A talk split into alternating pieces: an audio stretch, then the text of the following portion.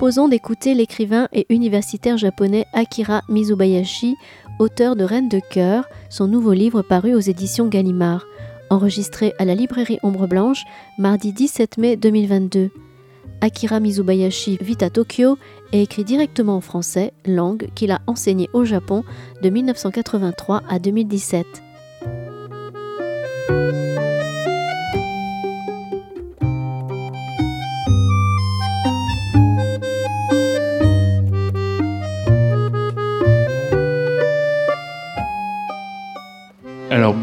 Bonsoir à toutes et à tous. Merci d'être euh, présents et présentes ce soir à, la librairie, à la rencontre de Akira Mizubayashi, qui nous fait le, grand honneur de venir nous présenter son dernier, son nouveau roman, qui s'intitule Reine de cœur et qui est paru en début d'année aux éditions euh, Gallimard, comme tous ses précédents livres. Euh, Kira Mizubayashi, bonsoir à vous et merci. Euh, nous sommes vraiment, encore une fois, la librairie et tous les libraires sont ravis de votre, de votre présence. Euh, on aime particulièrement votre travail littéraire et ce dernier roman autant que, que, les autres. Donc je vais vous dire quelques mots de présentation avant de vous laisser la, la parole. Vous êtes donc écrivain, romancier euh, japonais, franco-japonais, ou en tout cas d'expression française, euh, avant de vous mettre à l'écriture. Je ne suis pas franco-japonais, je suis japonais. Japonais, mais d'expression française, c'est pour ça que je me suis rattrapé. Euh, et avant votre carrière d'écrivain, vous avez enseigné la, la, langue et la littérature française au Japon après des études en, France, à Montpellier notamment, et puis à l'école normale supérieure. Euh, donc ce Reine de cœur, ce nouveau roman est votre septième euh, livre, après Une langue venue d'ailleurs en 2011, euh, puis Mélodie, Chronique d'une passion en 2013, je crois. Tous deux sont parus dans la très belle collection qui malheureusement n'existe plus l'un et l'autre, la collection de Jean-Bertrand Pontalis chez Gallimard. on suivit en 2014 un petit éloge de l'errance, Un amour de Milan en 2017, dans les eaux profondes chez Arléa en 2018. Vous avez changé d'éditeur pour ce livre. Et enfin, Âme brisée en 2019, euh, qui a reçu euh, le prix des libraires et un succès public euh, considérable. pour en venir à ce, à Reine de cœur, donc, qui s'inscrit dans la lignée d'Âme brisée, par peut-être sa composition, ses motifs, son, rapport à la musique. On aura l'occasion de parler de, de tout ça. Le, récit est composé donc de cinq mouvements euh, spatiaux et temporels euh, entre le Japon et la France euh, entre 1938 et 2007 à peu près, ou la fin des années 2000. et donc c'est un quintet on retrouve un quintet de, personnages principaux Jun Mizukami, Anna Melchioni, Ayako Amane, Mari Mizune et Otohiko, des personnages qu'on retrouve d'une période à, l'autre. Il y a une, histoire de, filiation, on y, reviendra.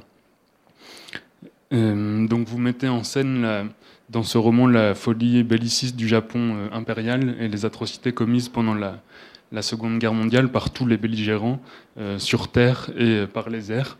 Le livre s'ouvre par un premier mouvement qui est particulièrement éprouvant à lire, particulièrement dur, avec des scènes euh, atroce. Atroce, oui.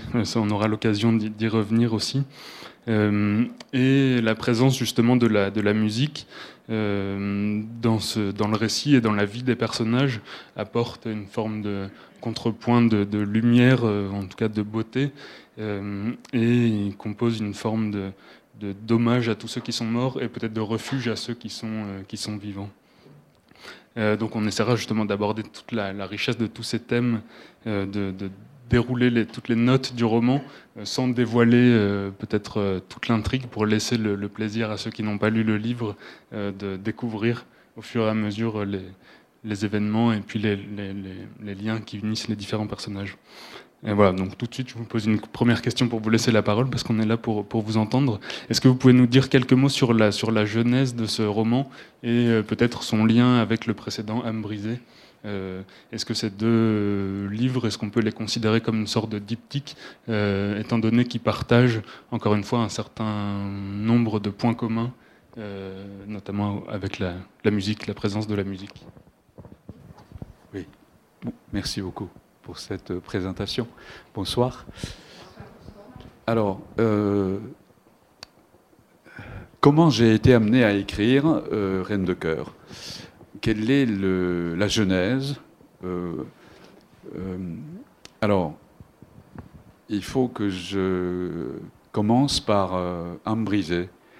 J'ai publié Un brisé en août 2019 et je l'ai accompagné pendant quatre mois à peu près. Et, euh, c'est à la fin du mois de novembre 2019 que je suis rentré à Tokyo.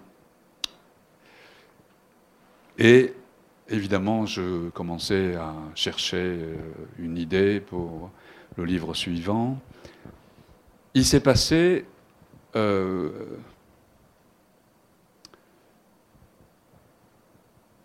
quelque chose de très important pour susciter la naissance de ce livre. D'abord, c'est la découverte tout à fait euh, inattendue de la huitième symphonie de Shostakovich. Je suis abonné à ce qu'on appelle Digital Concert Hall de l'Orchestre Philharmonique de Berlin. Euh, je suis abonné donc avec, euh, ça coûte à peu près 140 euros par an et on a droit à tous les concerts euh, en direct et en plus on a droit à toutes les archives de ce concert, de, ce, de cet orchestre. Et euh, ça faisait longtemps que je voulais connaître euh, ce musicien et donc j'ai cherché dans les archives et on trouve un certain nombre de symphonies de Shostakovich et j'ai écouté la huitième. J'ai commencé par la huitième. Je ne sais pas pourquoi mais j'ai choisi. C'est peut-être lié à ce chef d'orchestre euh, dont euh, j'ai écrit le double, en quelque sorte, dans mon roman. Il s'appelle, c'est un chef d'orchestre euh, letton qui s'appelle Andris Nelsons. Dans mon roman, il s'appelle Lensons, mais en réalité, il s'appelle Andris Nelsons. Alors, j'ai écouté donc la huitième symphonie de Shostakovich, sous la direction de ce jeune chef d'orchestre, euh, quand il a euh, fait ses débuts euh, à Berlin.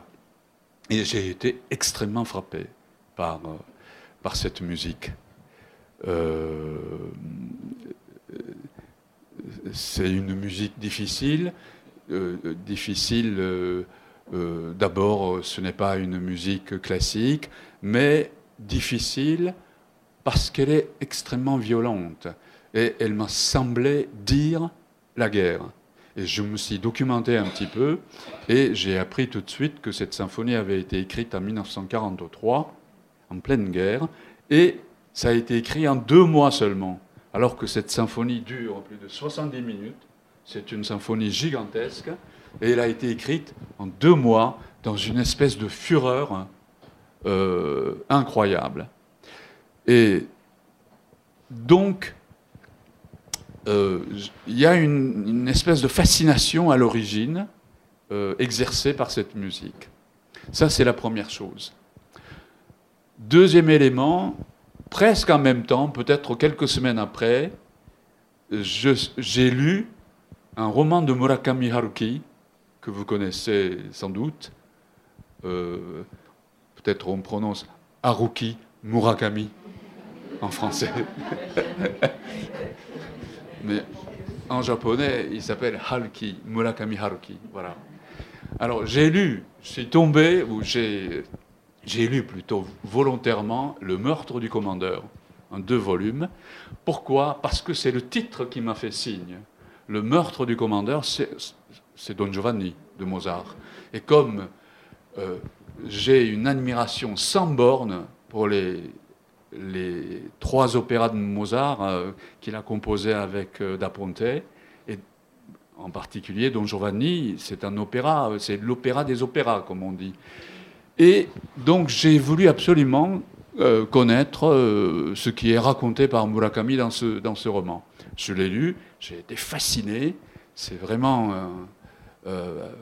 je ne pouvais pas abandonner la lecture comme ça. donc le, pendant, je sais pas, peut-être je l'ai lu en trois, trois jours.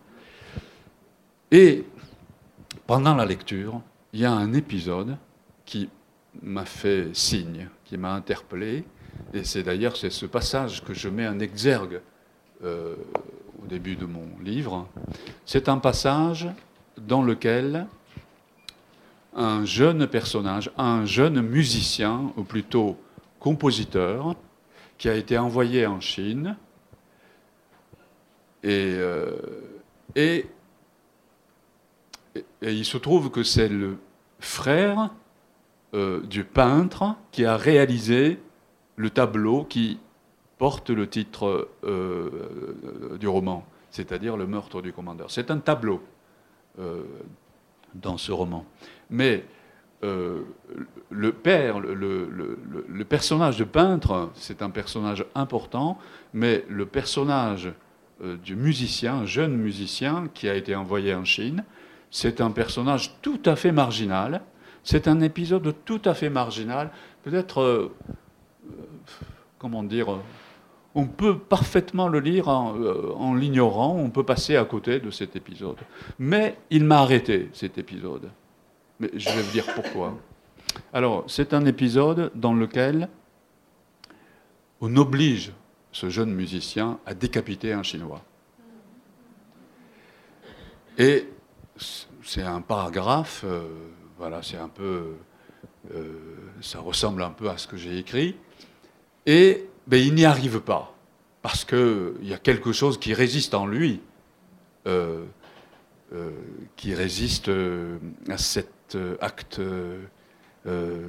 barbare, intolérable, insupportable. Il ne peut pas faire ça, il y a quelque chose qui résiste en lui, donc il n'y arrive pas, et, et Murakami dit que après cet échec, il a vomi tout ce qu'il avait dans son estomac. Alors cet épisode m'a interpellé parce que j'ai, ça m'a rappelé un très grand film japonais de Kobayashi Masaki qui s'intitule La condition de l'homme.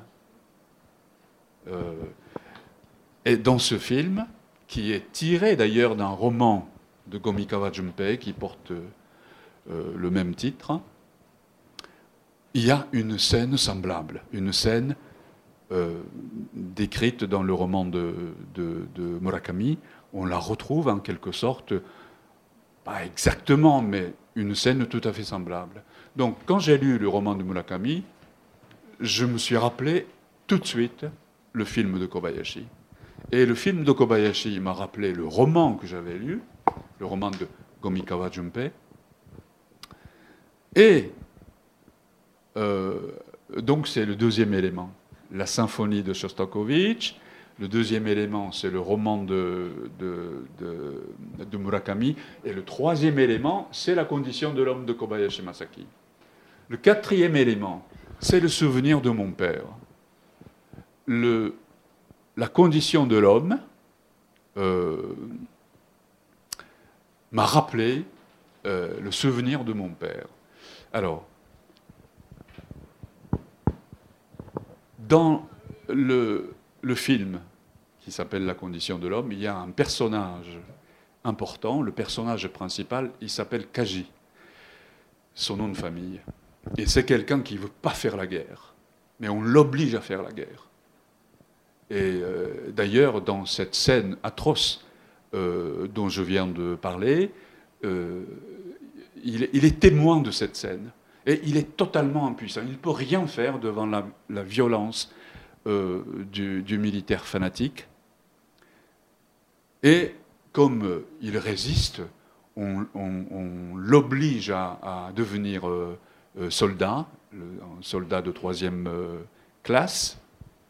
Et comme c'est un, comment dire,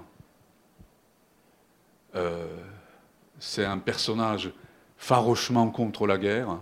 Il ne veut pas faire la guerre, mais on l'oblige à faire la guerre. Et il est maltraité dans l'armée. Il est brutalisé par des, sous-officiers, il est maltraité, il, reçoit des coups. Euh, euh, et euh, on le voit dans le film Kobayashi, euh, comment dire, souffrir atrocement de la condition euh, de vie qui lui est imposée. Pourquoi je parle de mon père à propos de ce film? Il y a une version téléfilm de ce grand film. J'avais 10 ans peut-être. 10 ans, 11 ans. Je n'étais pas encore au collège, j'étais à l'école primaire. Et la version téléfilm de, de La condition de l'homme se donnait donc à la télévision euh, euh, une fois par semaine, sans doute. Et un jour, avec mon frère, nous regardions un épisode, mais en compagnie de notre père. Et à un moment donné, le personnage Kaji est brutalisé. Mais euh,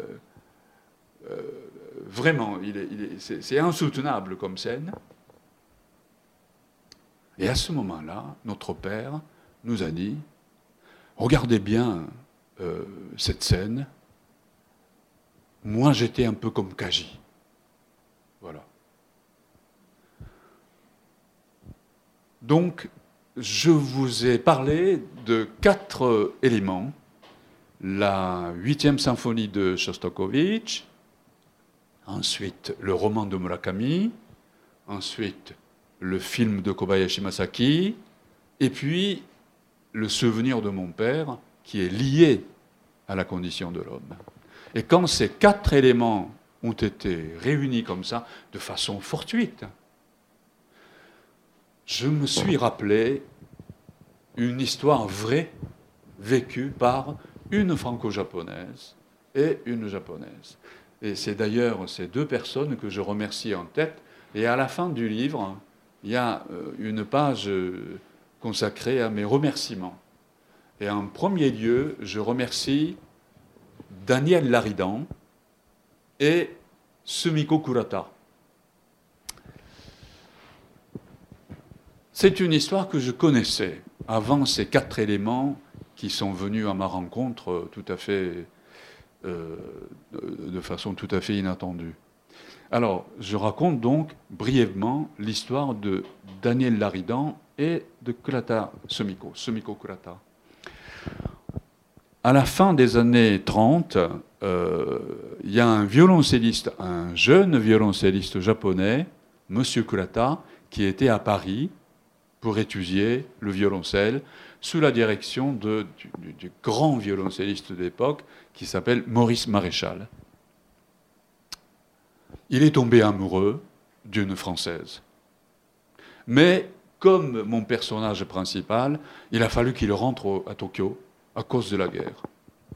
Et il s'est séparé de sa bien-aimée à Marseille. Il a pris, paraît-il, le dernier bateau qui le ramenait à, Yokohama. Mais à ce moment-là, comme dans mon roman, elle était enceinte. Et de, donc, de cette union euh, franco-japonaise est né Daniel Laridan. Monsieur Kurata, il a été forcé, il a été obligé de rentrer à Tokyo, donc il est rentré à Tokyo. Et euh, contrairement à Jun Mizukami, il n'est pas allé à la guerre.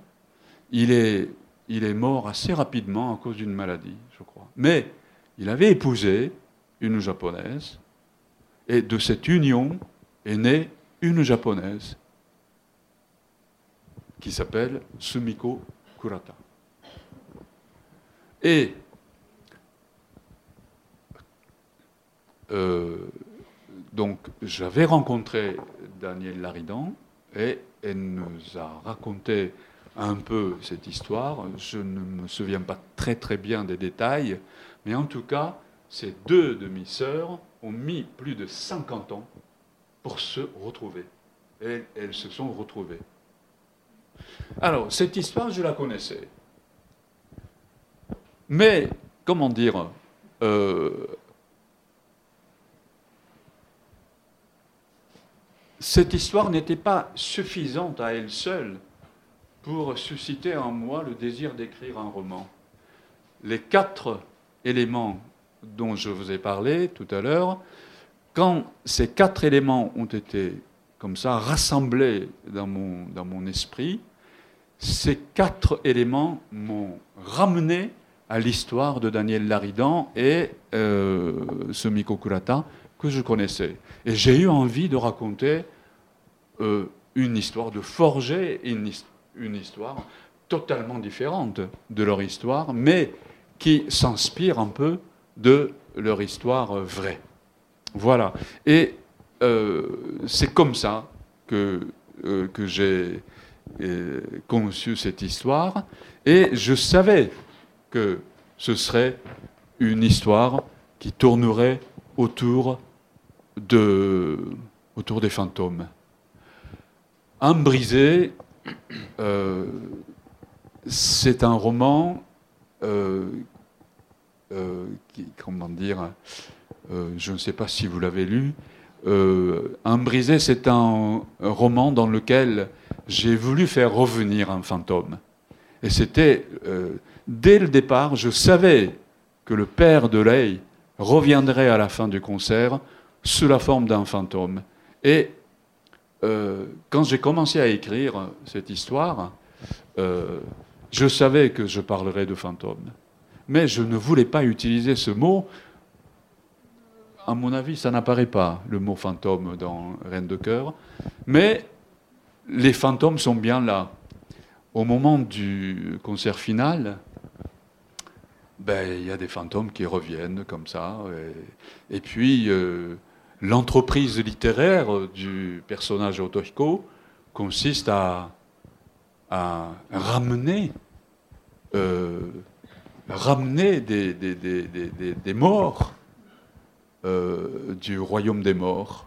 C'est un peu comme, d'ailleurs, la comparaison est, est suggéré par euh, Mizune, euh, un, des personnages les plus, plus importants dans ce roman. C'est un peu le geste d'Orphée. Orphée qui va chercher sa bien-aimée au royaume des morts. C'est un peu comme Orphée, Otohiko, euh, le, garçon de 18 ans dans le chapitre 4 quand il découvre le carnet vert de son grand-père, il a 18 ans. Hein. Et euh, ce, lycéen japonais euh, devient par la suite, euh, je ne sais pas si on peut le qualifier d'écrivain, mais en tout cas, il écrit, il ose écrire en français l'histoire de son grand-père.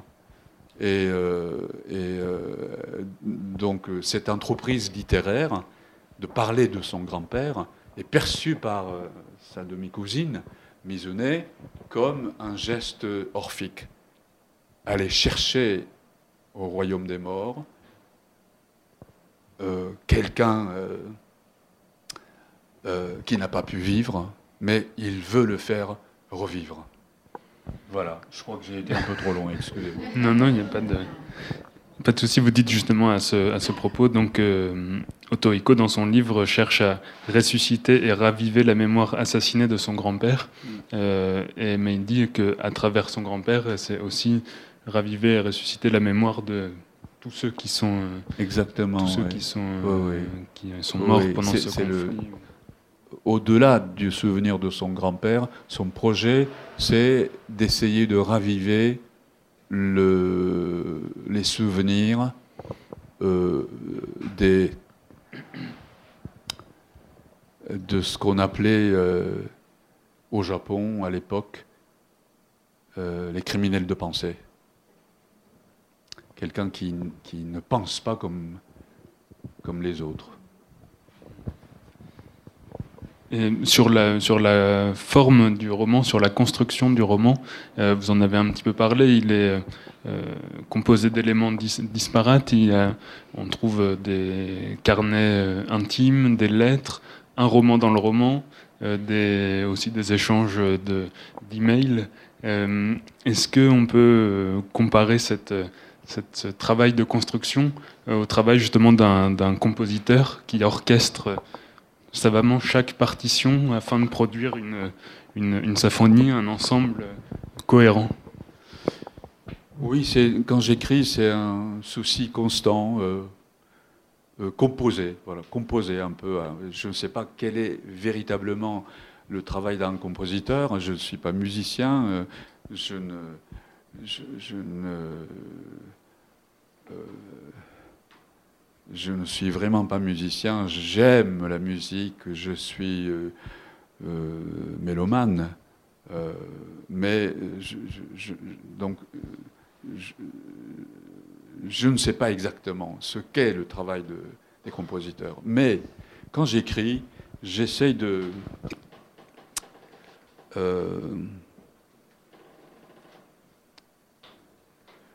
comment dire euh, J'essaye de faire... Euh, de susciter des échos. Voilà. Je pose un élément et en posant un élément, au début du roman par exemple, je sais qu'il reviendra sous, une autre forme. Et euh, je, travaille beaucoup de cette façon-là. Je, je, sais quels sont les thèmes que je vais aborder, et ces thèmes, je les, pose comme ça, euh, d'abord dans un premier temps, euh, sans trop réfléchir, mais quand ils sont posés, il faut qu'ils réapparaissent plus tard sous une autre forme. Et euh, donc c'est un comment dire, c'est le thème qui revient. Et ça, c'est un phénomène qu'on constate souvent dans un morceau de musique. Euh, et c'est ce sentiment-là qui donne, euh, qui structure, qui donne la, comment dire, le sentiment d'une structure. Et c'est vrai que c'est comme ça que je travaille. Donc, le, par exemple, titre le titre Reine de cœur, c'est quelque chose qui est venu tout à fait à la fin, parce que euh, euh, euh,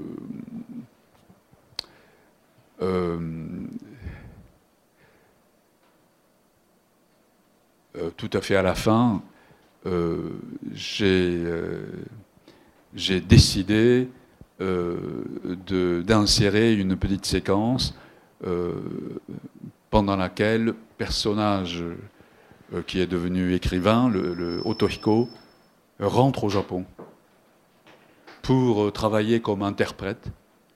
Il euh, accompagne des journalistes français, suisses, qui veulent faire une enquête sur ce qu'on appelle Hibakusha, les victimes des bombes atomiques de Hiroshima.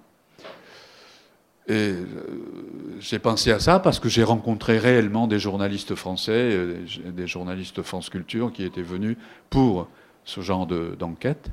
et pour moi, euh, c'était une occasion pour que Otohiko retrouve son père, rencontre son père après deux ans ou trois ans d'absence.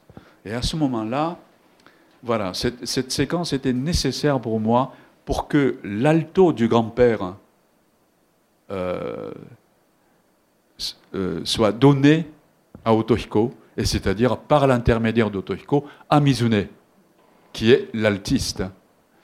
Euh, donc il fallait, moi, je, voulais ressusciter cet instrument qui appartenait à, à,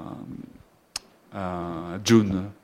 Euh, Mizukami, qui a été délaissé et qui est dans un, comment dire, euh, un piètre état, qui est abîmé, on n'a pas pris soin de cet instrument. Et le père de, de, Otohiko, c'est pas, c'est pas à moi de le garder, c'est à Mizune de le garder. Et euh, donc l'instrument est donné à Mizune, et puis Mizune, évidemment, le confie à, un luthier, à son luthier, et on découvre le nom de, cet instrument. Voilà. Et quand j'ai euh, créé cet épisode, euh, qui m'a plu, et quand j'ai trouvé le nom de cet instrument, ça m'a enchanté. Et, euh, en plus, vous savez, il y a un personnage assez sympathique, bon, très, très effacé, mais le, au début, quand June euh, fait de la musique de chambre euh, avec euh, d'autres élèves du conservatoire. Il y a une japonaise qui s'appelle Kyoko et un, russe clarinettiste qui s'appelle Vladimir. Et c'est Vladimir qui lui envoie la partition de, de Shostakovich. Et dans l'étui de l'alto que le père d'Otohiko euh, lui donne, il y a la partition qui est restée avec sa signature. Tout ça, c'est des effets d'écho euh, d'ordre, pour moi, musical. Voilà. Et euh, Vladimir, clarinettiste, pourquoi il a fallu que ce soit un clarinettiste? Parce que dans la huitième symphonie de Shostakovich, euh, au moment de la transition entre le quatrième mouvement et le cinquième mouvement, il y a un passage absolument fantastique, joué par des clarinettes. Donc, je savais que je parlerais de ce moment-là au concert final, parce que je me dirigeais vers la description totale de cette symphonie au moment du concert. Je voulais me mettre dans la salle du théâtre des Champs-Élysées, à côté du personnage d'Otto. Lui, il est dans la salle, et sa, demi-cousine, Mizune, est, sur la scène en train de jouer la huitième de Shostakovich. Et moi, je voulais me mettre à côté ou dans la peau de, euh, pour être avec mon lecteur. Euh, et, je savais qu'au cours de, de ce chapitre, c'est le chapitre le plus long de mon livre, je parlerai de ce passage joué par les clarinettes. Et donc j'évoquerai le nom de Vladimir. Donc, poser le nom de Vladimir au début, quand il était étudiant, en faisant de la musique de chambre ensemble, et puis sa réapparition au concert final, et il ne sait pas ce qu'il est devenu. Donc c'est voilà, c'est peut-être un autre fantôme. De cette façon, donc voilà, je travaille de cette façon-là.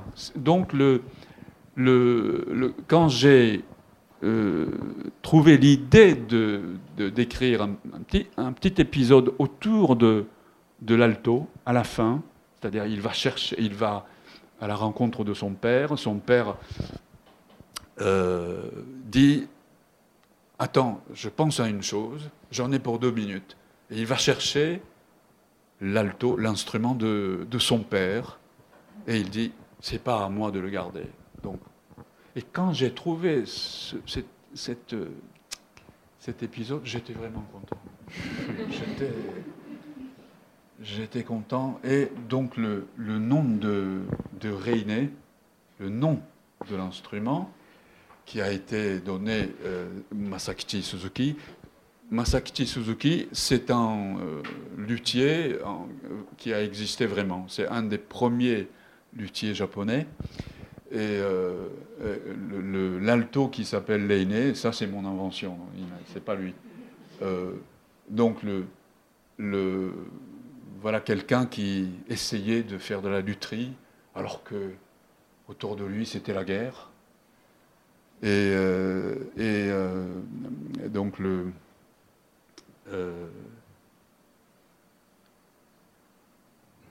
je, je, voulais trouver un, un, beau nom pour cet alto. Et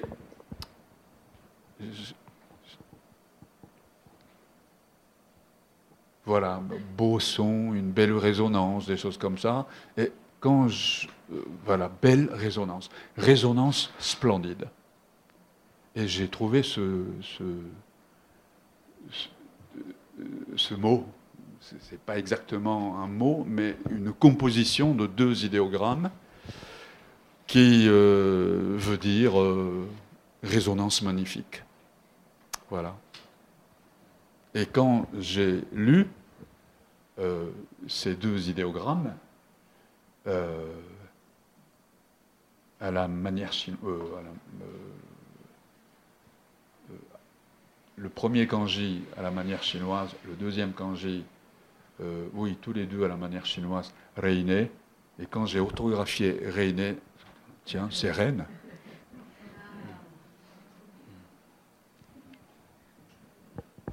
Et c'est à ce moment-là que j'ai dit, je suis revenu en arrière.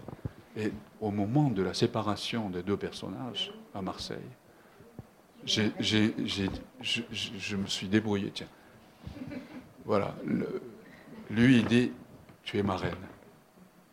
mais je savais que je retrouverais cette reine plus tard, 200 pages plus tard, mais sous une autre forme. Et euh, voilà. Ben, c'est l'aspect musical de mon travail, si, si j'ose dire. Je ne sais pas si les vrais musiciens travaillent de cette façon-là, les vrais compositeurs. Je n'ai aucune idée, mais euh, c'est venu euh, comme ça. Ouais. Et donc, pour rester un tout petit peu sur la musique, donc dans ce roman, il y a la huitième symphonie de Shostakovich, il y a également le Don Quichotte de Richard Strauss, qui est une œuvre pour euh, violon et alto, solo. Et puis euh, un petit peu aussi la symphonie euh, concertante de Mozart qui, qui revient. Est-ce que justement ces musiques-là, vous les écoutez beaucoup avant d'écrire ou pendant que vous écrivez Est-ce que vous conseillez aussi au lecteur, parce que vous décrivez précisément les, mouvements de la musique, est-ce que vous conseillez au lecteur de, de, les écouter en lisant? En tout cas, ça donne très envie de, de le faire. Pendant que j'écris, je n'écoute pas. Il faut que je sois dans le silence le plus total. Je ne peux pas faire les deux à la fois. Écouter de la musique, c'est une activité sérieuse. Euh, et écrire aussi, c'est une activité euh, sérieuse. Donc on ne peut pas faire deux choses sérieuses à la fois. Euh, donc quand j'écris, je n'écoute pas, pas de musique. Et quand j'écoute de la musique, je n'écris pas non plus. voilà, c'est bien séparé. Cela dit, j'ai écouté vraiment, je ne sais pas combien de fois, la huitième symphonie de Shostakovich. Et puis, euh, comme euh, c'était une découverte euh, récente, il a fallu que je l'écoute vraiment très très souvent. pour les autres morceaux, le Don Quichotte de Strauss, la symphonie concertante de Mozart, je les connaissais avant, donc euh, ce n'était pas euh, tellement euh, nécessaire, ce n'est pas central dans ce livre.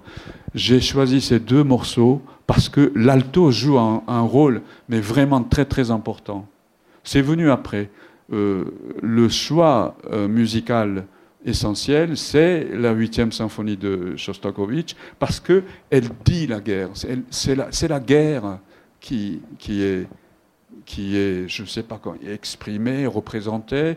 C'est la guerre qui se passe dans, dans cette musique. On entend, euh, euh, on entend des choses. Moi, j'entends. Euh, alors, le, livre écrit par Otohiko s'intitule L'œil écoute, l'oreille voit. Et c'est un peu mon sentiment quand j'écoute cette symphonie. Quand j'écoute cette symphonie, je vois des scènes horribles des tortures, des choses comme ça, des, soldats qui s'entretuent. Et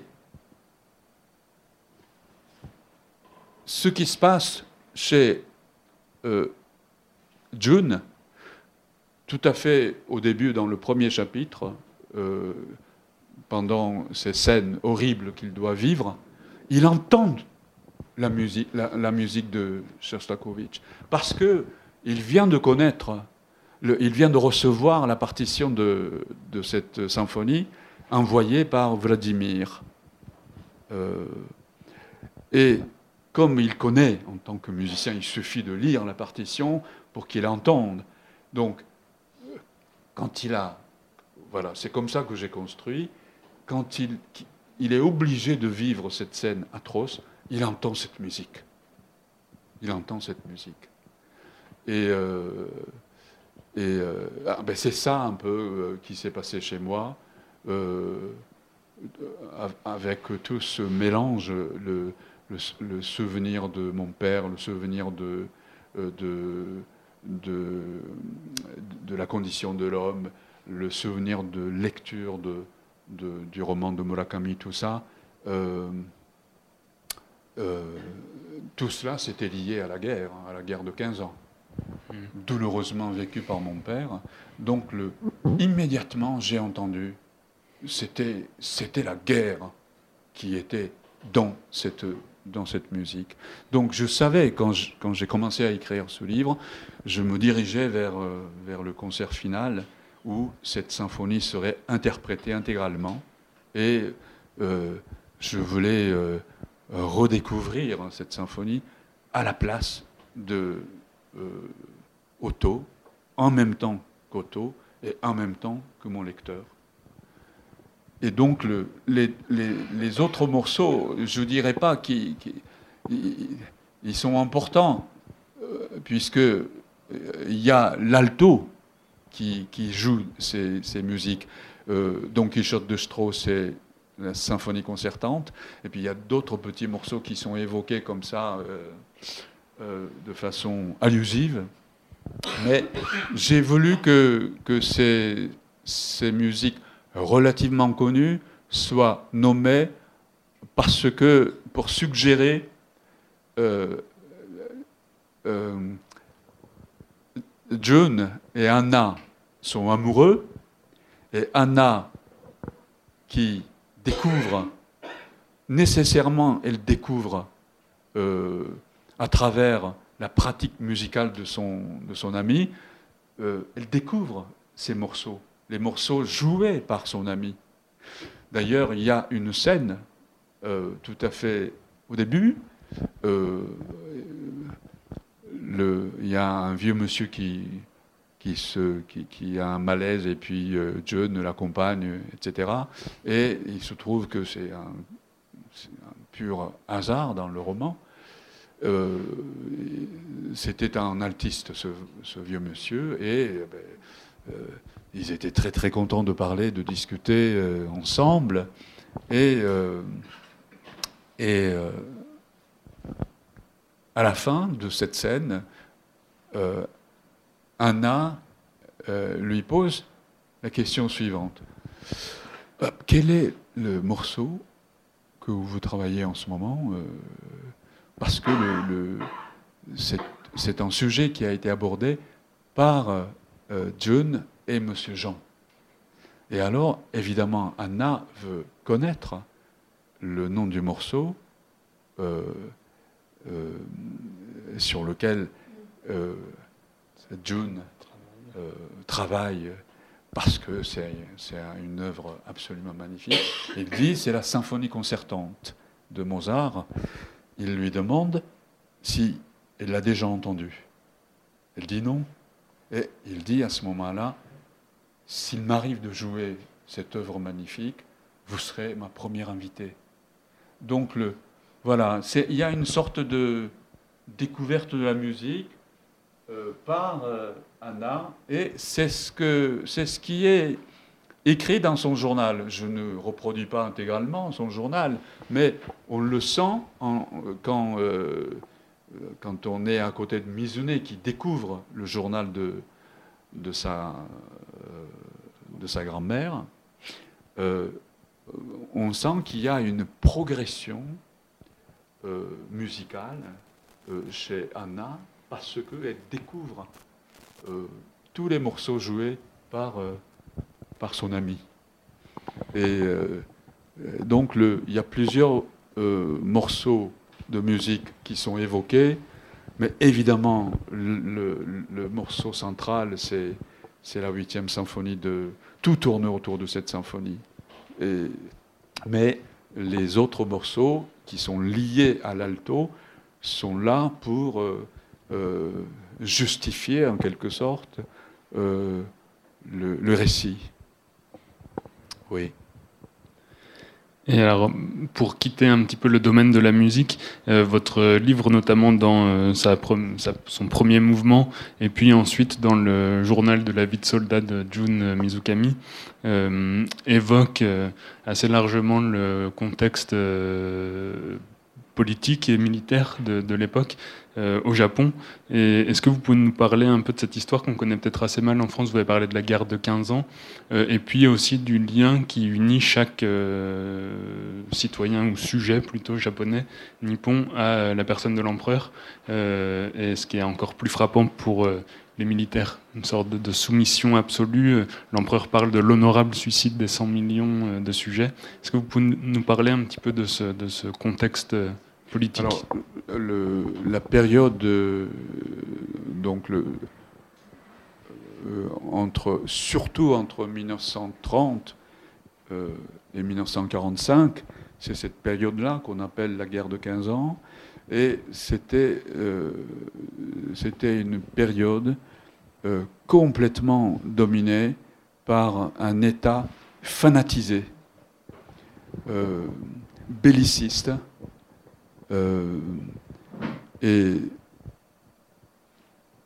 toutes les libertés publiques ont été bafouées, aucune liberté, et euh, parce que, vous savez, pendant cette période-là, euh, ce, qui est terrible pendant cette période, c'est que le pouvoir politique détenu par euh, le, gouvernement militaire euh, et qui est complètement soumis à l'empereur, tout doit se faire au nom de l'empereur. Donc l'empereur, c'est celui qui détient le pouvoir politique. Alors le pouvoir politique, le pouvoir d'État en quelque sorte. Alors qu'est-ce que l'État? Les historiens parlent du, euh, du euh, du monopole de violence légitime. Hein? Donc, c'est les forces réelles. Quand on fait quelque chose de bien, on est emprisonné, on est emprisonné par des forces politiques réelles. Alors, ça c'est une chose, le pouvoir politique. Deuxième élément, c'est que le même, le chef du pouvoir politique, c'est le chef, c'est celui qui impose les valeurs morales, donc qui concernent ce qui se passe à l'intérieur de euh, la conscience de chacun. Les valeurs morales sont imposées par l'État. Quand ces deux choses sont séparées, c'est-à-dire d'un côté il y a le pouvoir politique, de l'autre il y a par exemple, dans le monde occidental, pendant très longtemps, c'est l'Église qui était, euh, euh, comment dire, qui assurait la liberté de ce domaine-là, l'intériorité de chacun. Le malheur de cette, du Japon pendant cette période, surtout, c'est que les deux domaines, les valeurs morales et puis, que vous pouvez la politique était détenue par l'empereur seul. Donc, on ne pouvait pas échapper à cela. comment dire euh, Toute la vie de l'individu, c'est-à-dire la vie quotidienne de chacun, était voué à la glorification de l'empereur. Chaque geste de la vie quotidienne devait être célébré pour la gloire de l'empereur. C'était un peu ça. Donc, euh, c'est pas du tout exagéré ce que je, décris. Euh, et euh, d'ailleurs, vous le retrouverez dans la constitution de l'homme et, dans, et dans la version cinématographique et dans la version romanesque je, n'ajoute pratiquement rien du tout. Et ce sont des observations qui ont été faites par des penseurs euh, japonais de l'après-guerre extrêmement importants. C'était un peu le point de départ du Japon d'aujourd'hui. Pourquoi on en est arrivé là? C'était la question que beaucoup, d'intellectuels de l'après-guerre euh, se sont posés. Et donc, le, oui, quand, quand je décris la vie de John Mizukami, il n'a pas d'autre choix. S'il refuse, c'est la mort. Et il y a un ordre qui vient d'un sous-officier, c'est un militaire, euh, euh, comment dire, qui n'est pas, qui n'est pas, euh, comment dire, le, c'est un, sous-officier, hein, le, sous-officier Hachibé, il est, ce n'est pas au sommet de l'armée qu'il se trouve, mais son ordre doit être considéré comme un ordre venant de l'empereur. C'est ce qui est écrit dans le texte qui a été publié, pas au nom de l'empereur. Et donc, il ne pouvait rien faire. C'était. Euh, voilà. Alors, c'était une épreuve.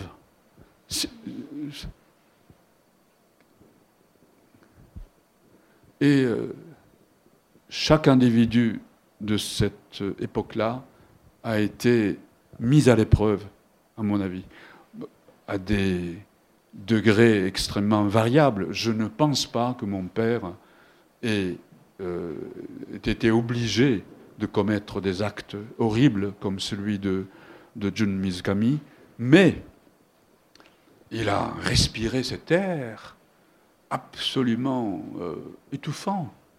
Et euh,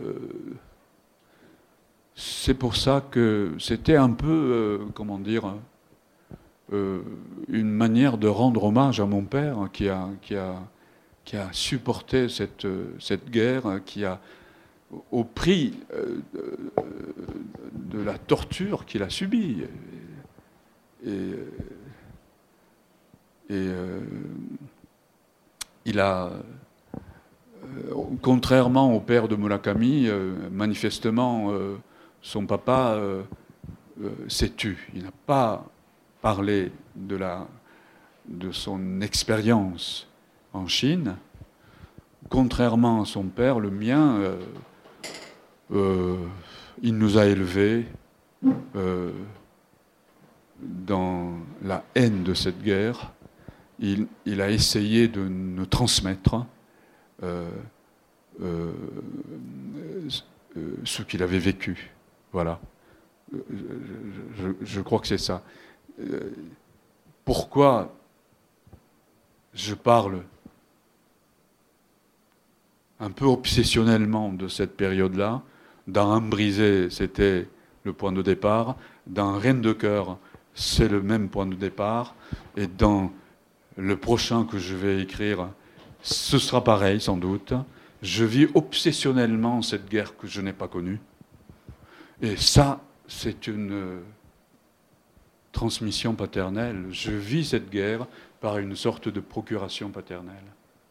Je suis obsédé par cette guerre, alors que je ne l'ai pas du tout connue. Je suis né en 51, la guerre était finie en 45. Et et justement, le, peut-être donc vous n'avez pas connu cette guerre à, l'inverse de Jun Mizukami, par exemple, votre personnage. Euh, mais donc le, le personnage, le petit-fils de Jun, Otohiko, ne l'a pas connu non plus. En revanche, ils ont un point commun et qui est commun à votre expérience aussi, c'est la, la, découverte, l'apprentissage du, du, français. Est-ce que justement ces, ces deux personnages-là sont inspirés un peu de votre expérience? On leur dit à chacun qui parle très bien le français, euh, alors que par exemple Otohiko l'a appris à l'université tardivement. oui, c'est un, peu, c'est un peu moi, Otohiko, là, à ce moment-là. Oui. Il, est romancier, il est romancier, en tout cas, il a écrit un livre qui a été publié. Oui, oui. oui, Alors, euh, j'attire votre attention sur le fait que le quatrième chapitre, hein, le quatrième mouvement plutôt, parce que ce n'est pas un chapitre, le quatrième mouvement qui s'intitule Le prince des sons. Le prince des sons, c'est le nom de Otohiko. Alors, c'est le seul euh, passage euh, à la première personne. C'est Otohiko qui lit, qui découvre le journal de sa grand-mère, Ayako, dans lequel Ayako parle d'un soldat qui a été rapatrié, qui est devenu un peu. qui a des délires, des moments de délire terribles, avec, euh, avec euh, surtout le. le le nombre 64, 65. Il répète 65, 65. Et euh, donc, il y a à la fois dans ce chapitre qui s'appelle le, Prince des Sons, le journal laissé par sa grand-mère, Ayako, et c'est le jour où euh, euh, Ayako est morte. Ayako est morte, donc c'est l'incinération qui est pratiquée. Au Japon, c'est systématique, l'incinération. Donc, pendant l'incinération de sa, euh, de sa grand-mère, il découvre, grâce à son père, à la fois le journal de sa grand-mère, dans lequel elle, parle de la manière dont elle a rencontré son mari, c'est-à-dire John Mizukami, euh, et puis Otohiko découvre en même temps le journal laissé par son grand-père, Jun, le carnet vert. Et donc, il, lit, le lecteur lit ces deux euh, journaux euh, en même temps que, le lecteur. Et à l'intérieur de chaque journal, c'est euh, un écrit à la première personne, puisque c'est à la fois, c'est dans le journal d'Ayako, c'est Ayako qui parle. Euh, voilà, il s'est passé euh, des choses comme ça, j'ai essayé de lui dire ceci, cela, etc. Donc c'est à la première personne. Le journal de Jun Mizukami, le carnet vert, aussi, c'est à la première personne, puisque c'est lui qui parle de sa vie de soldat dans ce carnet. Mais à un moment donné, euh, dans le, journal de, June, il y a des pages entières qui sont écrites dans une langue qu'il ne comprend pas. Voilà. Euh, parce que euh, June, du fait qu'il a vécu pendant quelques années en France, et puis son apprentissage du français a commencé bientôt. Euh, il dit à Anna, tout à fait au début du roman, qu'il essaye d'apprendre cette langue depuis l'âge de 6 ans, quelque chose comme ça. Donc il pratique cette langue depuis très très longtemps. Et, mais il n'a jamais vécu en France, donc le... Oula.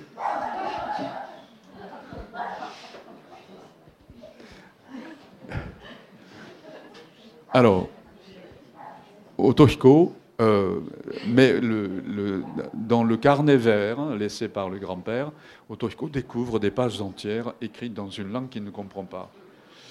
Il sait que ce n'est pas de l'anglais, parce qu'il étudie l'anglais au collège et au lycée, et il pense, il se doute que c'est du français, parce que son grand-père a, il sait que son grand-père a vécu en France. Et par rapport à ce qui précède ces pages dans une langue inconnue, c'est tellement violent ce qui est écrit en japonais, ben, évidemment, il a envie de connaître ce qui est écrit. Euh, et donc, le, voilà, je, me suis débrouillé pour motiver le désir d'apprendre le français chez ce garçon, euh, un lycéen de 18 ans, mais il fallait que ce soit très très fort comme, motivation. Et euh, voilà, c'est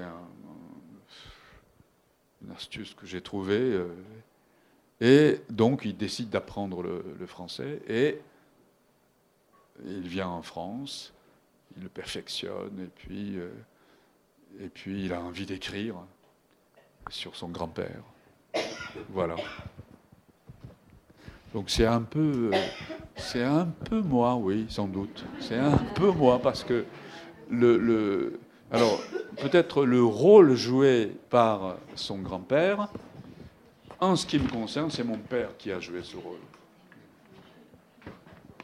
Voilà. Il n'a pas laissé de, journal écrit en français, euh, c'est pas du tout ça, mais le, comment dire, le, le, désir profond d'apprendre une, langue étrangère, en l'occurrence le français, je crois que c'est mon père qui, a semé ce désir chez moi.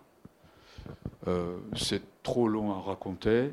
Si vous voulez connaître cette histoire, euh, lisez mon premier livre qui s'intitule Une langue venue d'ailleurs. Dans ce livre, je qualifie le français de langue paternelle. Euh, parce que c'est mon père, il ne parlait pas un mot de français, mais le désir a été suscité par lui. Ouais. Il y a quelques épisodes extrêmement parlants, je crois, là-dessus. Alors, le temps passe vite, j'ai d'autres questions, mais peut-être euh, parmi vous, euh, parmi ceux qui ont lu le livre déjà, ou ceux qui ne l'ont pas lu, mais qui voudraient rebondir sur ce qui a été dit, peut-être quelqu'un a une question, n'hésitez pas. La première est toujours difficile, mais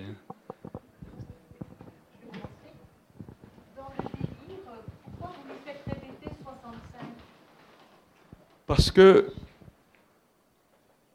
la symphonie de Shostakovich, c'est l'opus 65. Ah. Et les musiciens parlent souvent comme ça. D'ailleurs, Mizune, après le concert, elle va retrouver le chef d'orchestre pour le remercier. Et la conversation entre eux, ils parlent d'opus 65. J'ai beaucoup appris euh, euh, en travaillant, euh, je sais pas, sur l'opus 65. 65, c'est une obsession chez, chez June. Ça vient de donc l'opus 65 de, de, Shostakovich, qui est la huitième symphonie de, de Shostakovich.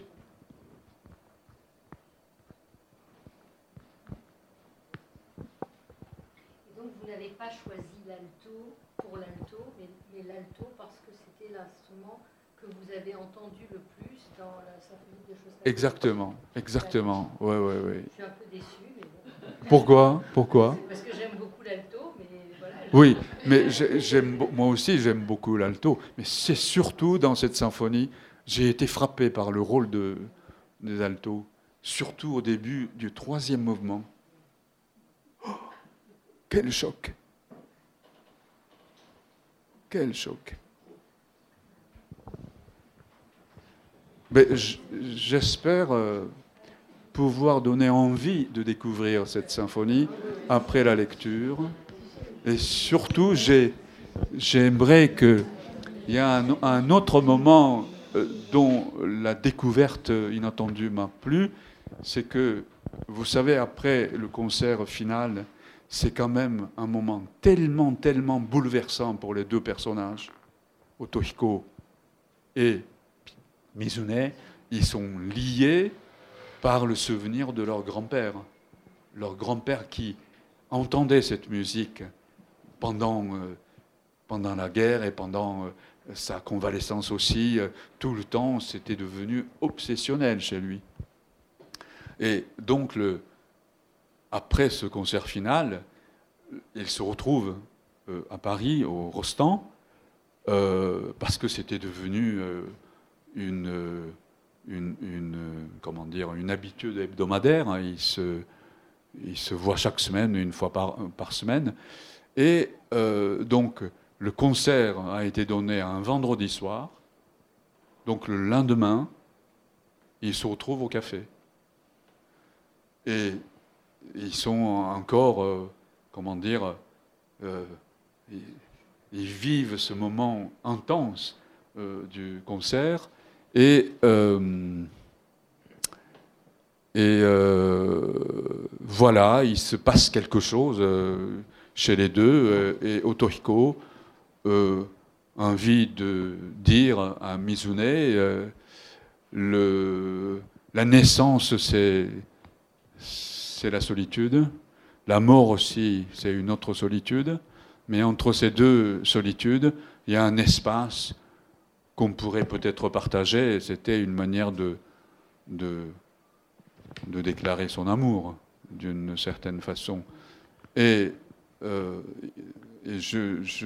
j'arrête le récit brutalement comme ça.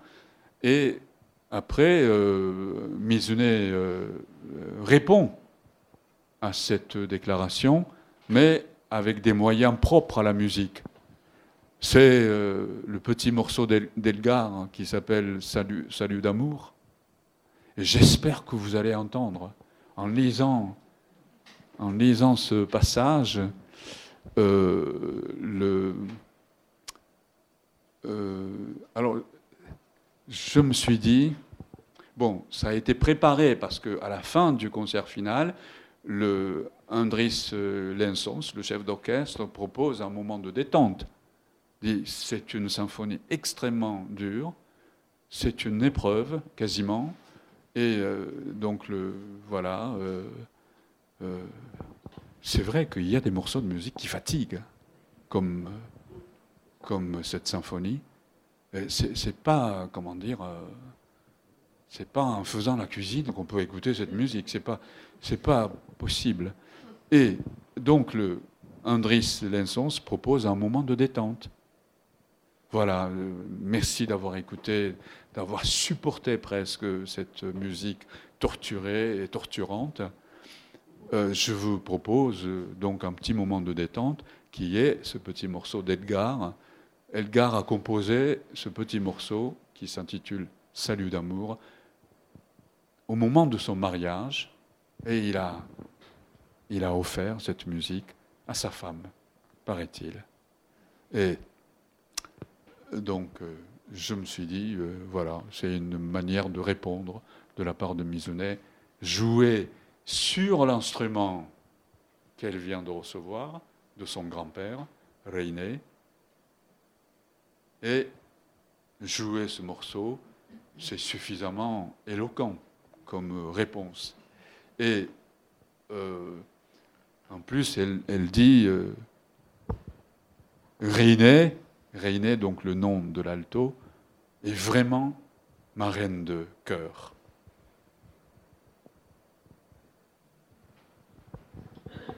J'étais très content quand j'ai écrit ça. Reiné est vraiment ma reine de cœur. Et c'est donc le titre, euh, c'est devenu voilà, le titre. c'est devenu du, le titre du roman. Et, oui, allez-y. Il y a un personnage euh, dont on ne parle pas beaucoup. Euh, Fernand. Voilà. Voilà. C'est un personnage clé. Qui a, qui a transmis oui. Euh, c'est ça. Oui, oui, oui. Voilà. oui, oui. Qui, qui, euh, comment, qui, c'est un personnage qui lit. Euh, il, il, il, a transmis euh, le goût de la musique à, à Mizune et puis sa préférence pour l'alto. L'alto, c'est un peu, ça vient de, de Fernand.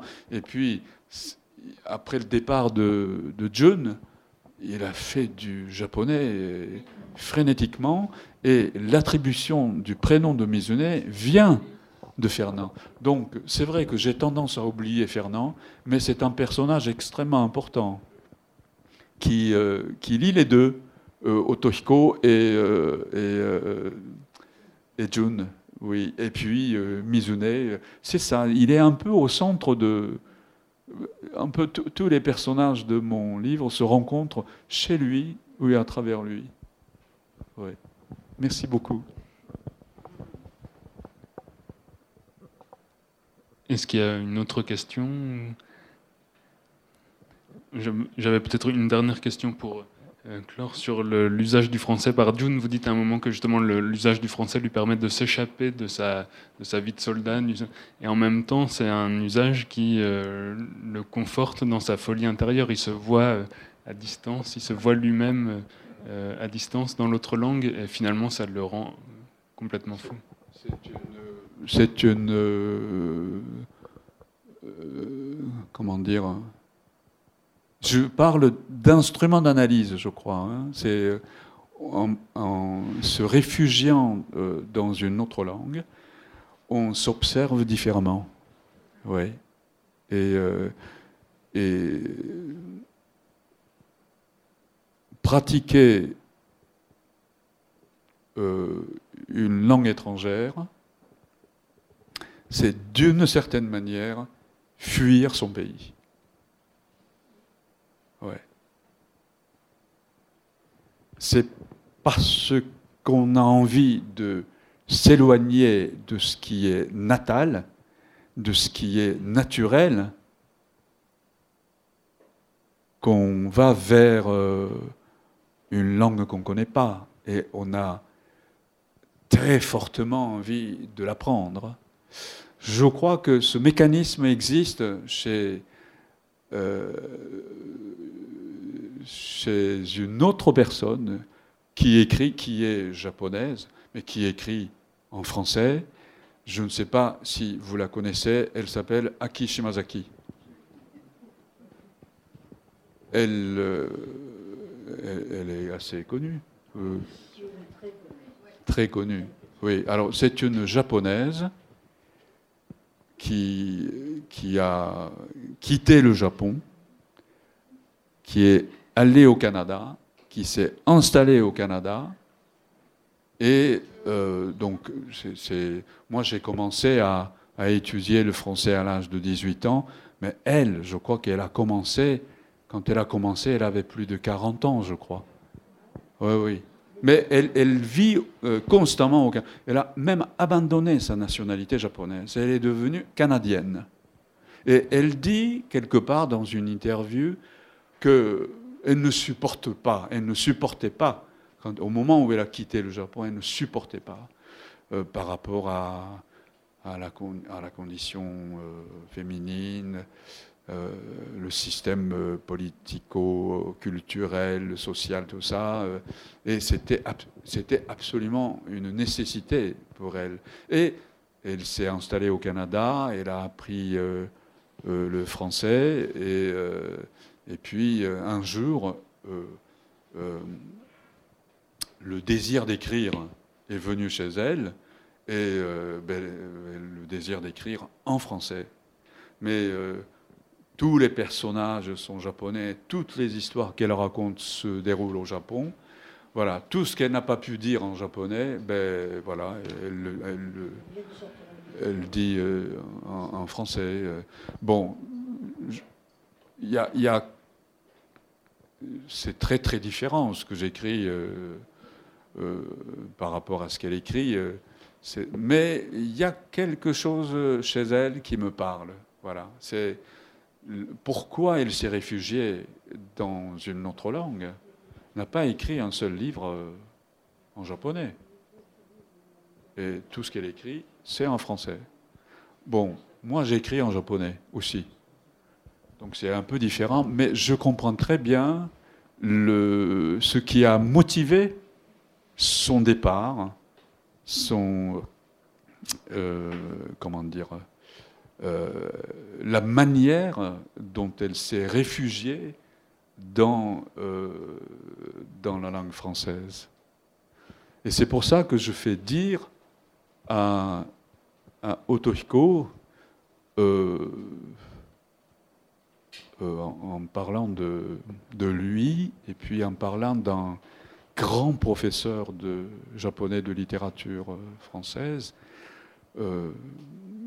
euh, je ne le nomme pas, mais il s'appelle Watanabe Kazo. Euh, c'est un,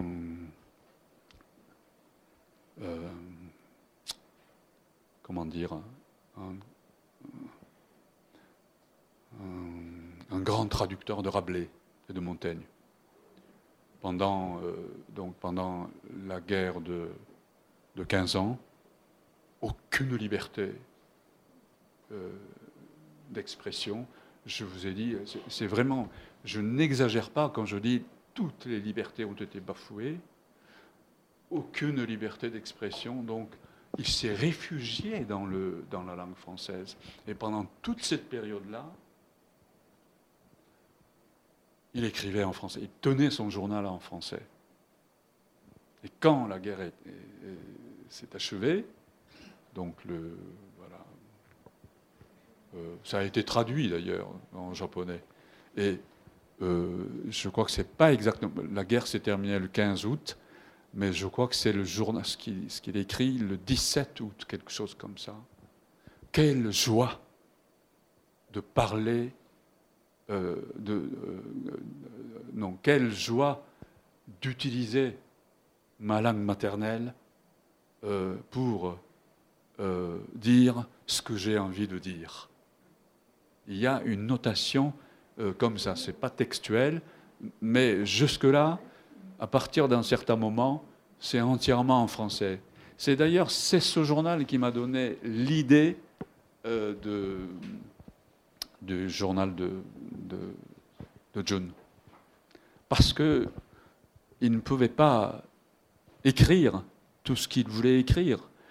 Il avait peur d'être lu si son carnet est découvert. Donc c'est à la fois la peur, peur d'être lu, mais en même temps la possibilité de pouvoir dire autre chose qu'en japonais. Donc ces deux motivations m'ont conduit à concevoir ces pages euh, écrites euh, euh, en français que les lecteurs français ne lisent pas, paradoxalement.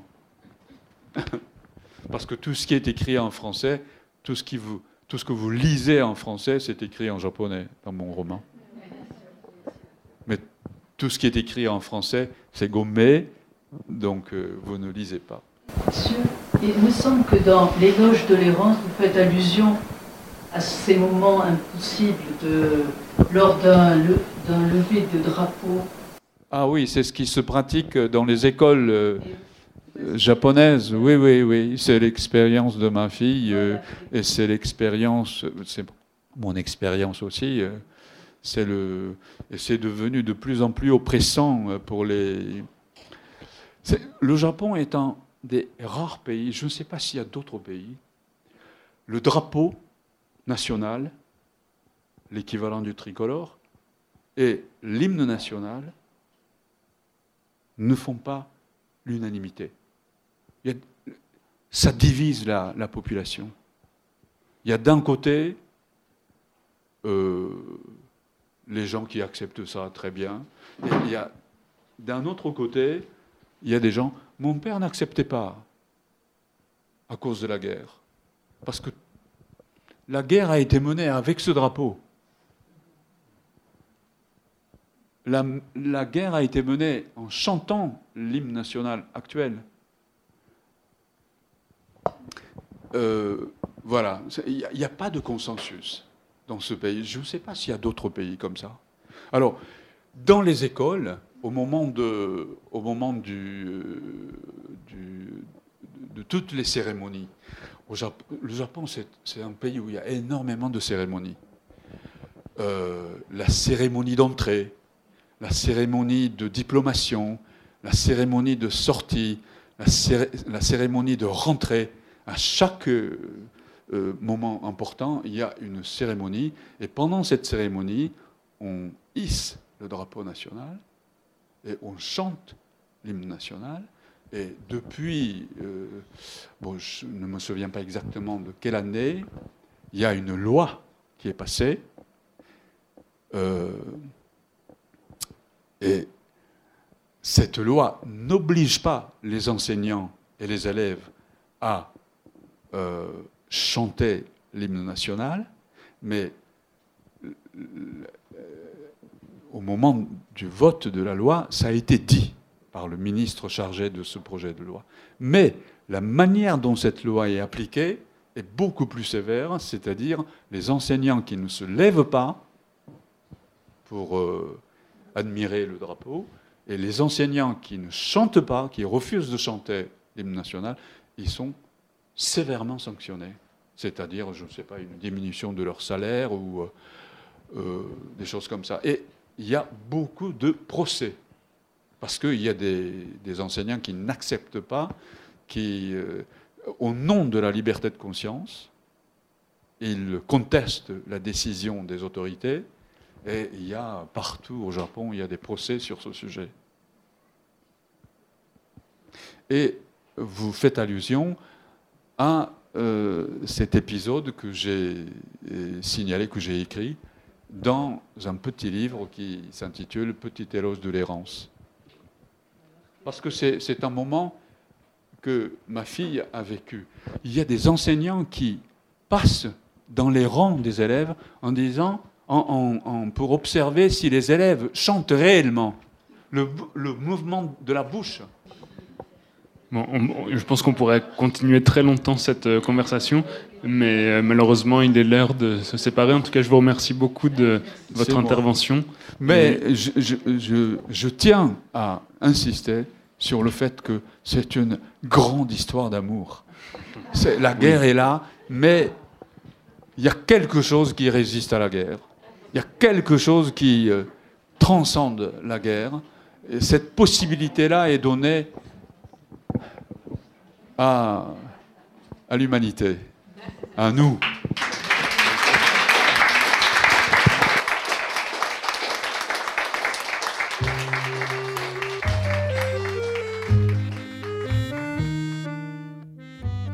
La rencontre que vous venez d'écouter a été enregistrée à la librairie Ombre Blanche le 17 mai 2022, réalisée et mise en onde par Radio Radio. Le livre d'Akira Mizubayashi, Reine de cœur, est édité chez Gallimard.